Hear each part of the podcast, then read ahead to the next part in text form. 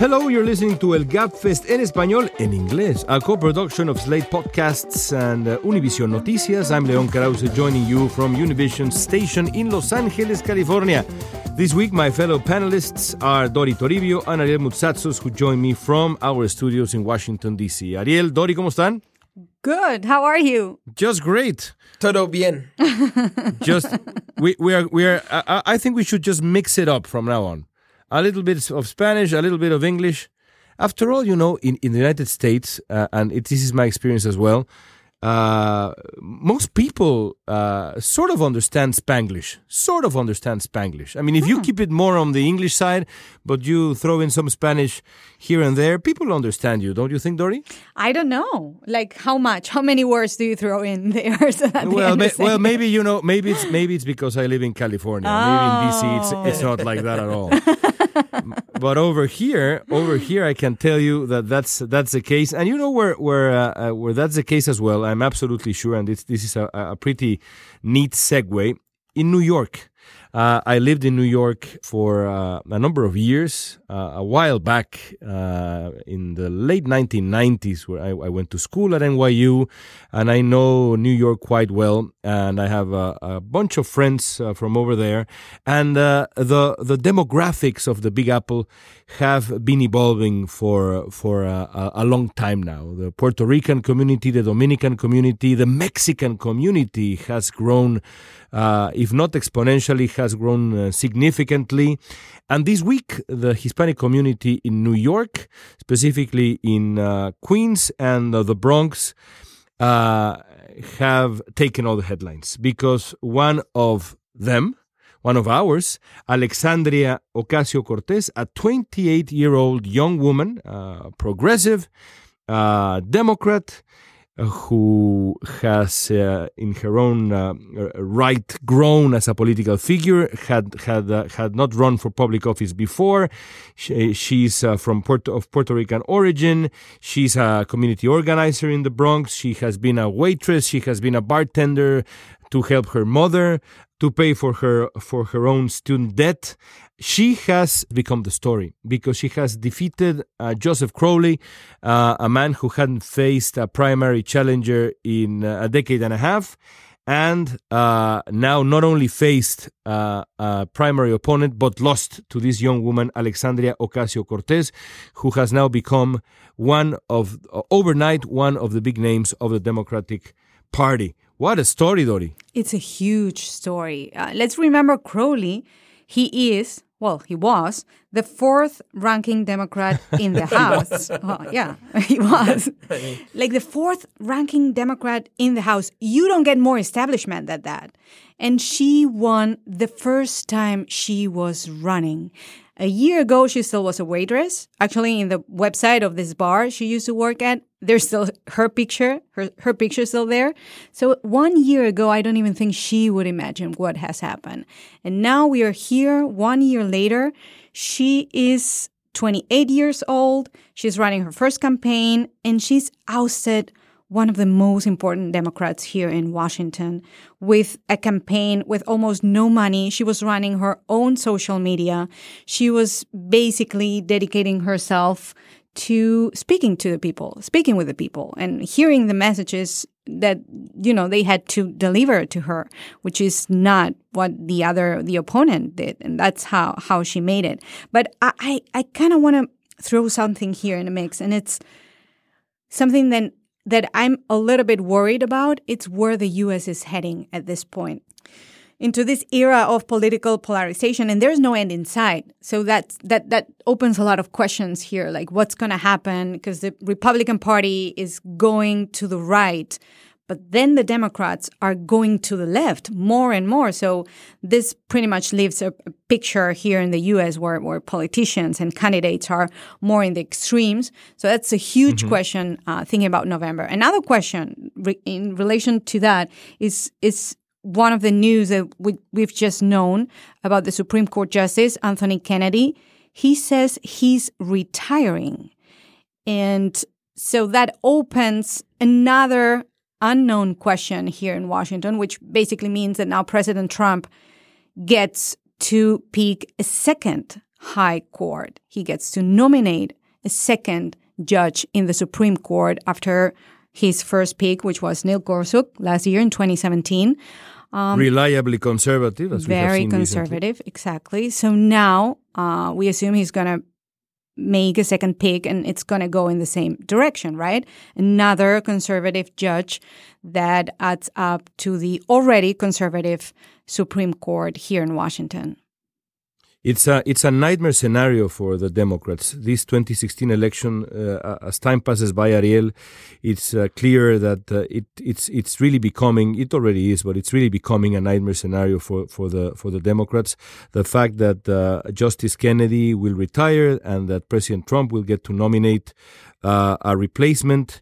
Uh, the concerns about Justice Ginsburg health as well that could uh, that could really really turn the court for a long, long time, for a couple of generations, I would even say, in favor of the conservative cause, if that happens. But even if that doesn't happen, even if uh, Justice Ginsburg manages to, and allow me to be blunt, manages to survive uh, Donald Trump's term, uh, the next uh, the next nominee, who will of course be conservative, uh, will will tilt the court, the Supreme Court of the United States, six votes to three. Uh, towards uh, the conservative the conservative cause and this will only deepen this will only deepen uh, polarization in in the United States because I dare say it does not reflect the country it really does not reflect the country. This this imbalance of power that we see now in in Washington D.C. Of course, democracy works that way, and it's almost beyond the point, but it isn't. One has to look at how uh, power reflects the country because that's the way democracy should work.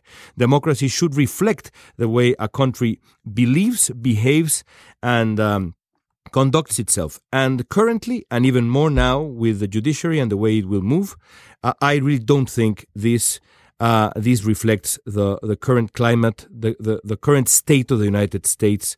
Uh, and it, it is certainly concerning be, be, precisely because of the polarization that Dori has been talking about. Yeah, it's very concerning. Uh, first of all, it certainly doesn't reflect how the country is. We have to remember that even in an election in which a candidate did not trigger such uh, high enthusiasm as Hillary Clinton, uh, versus one that triggered a lot of enthusiasm, Donald Trump. Even then, Hillary Clinton won the popular vote. That's that, that says a lot about uh, uh what the country thinks or towards where the country leans. That's one thing. The other thing that it's uh, probably the most worryful thing for me is that effectively the limits against Donald Trump's power are falling. Uh, now in the Supreme Court, we will have six conservative judges. It's not for sure that the Democrats will recover uh, or, or, or regain the seats in uh, in the House of Representatives and maybe even in the Senate. So the legislative power, Capitol Hill, is going to be the last place in which the power of Donald Trump could be balanced, and that is certainly very concerning. Not only because we're talking about Donald Trump, that would be very concerning under any circumstance, because I, I believe that the power of any president, whether I agree with the president or not, or whether we agree with the actions of the president, needs to be balanced. That's called democracy. And that, un- unfortunately, is also going in the same direction that we've been discussing in El Gabfest en Español. Uh, the migration uh, initiative was defeated in the House of Representatives, those leaving the DACA, the Dreamers, uh, well, in, in an irregular, in uncertain, uncertain situation in, in limbo, yeah. and along with the separation of families and other things that that were going to be sort of, uh, I don't want to use the word fixed, but at least uh, sorted out. Uh, if if uh, that initiative had passed, it didn't, and now we also have to wait for that till next November. We'll see what happens, Leon. It's really, really, really very bad news. I think, Dori, that uh, uh, the, the, the point the point is that uh, on top of this polarization that we're seeing, that we have just described, we are seeing the Republican Party turning more and more towards the nativist banner for uh, for the, the, the next election, and I think that uh, even even if they lose in 2018, even if it's a historic uh, loss for the Republicans next November, I I really doubt that Donald Trump will give up uh, his nativist rhetoric. I think he will double down uh, on it and uh, uh, that he will take the Republican Party with it. And the combination of all these factors is very concerning, like I said, but also uh, puts the Democratic Party in a, in a very, very complicated spot, but a spot that I hope the party realizes is incredibly relevant from a from a from a deeply historical perspective the Democratic Party now has the obligation, the duty even, to um, nominate in 2020 a candidate that's viable, that represents a narrative that is completely different from the nativist narrative, because I think that the next election in the United States, the presidential election, should should be fought on even moral grounds. What will the American identity be in the 21st century? That is the, the, the election I would love to see next time around. But for, for that to happen, the Democrats have to be very smart and have to select a candidate that really presents an alternative and a convincing narrative.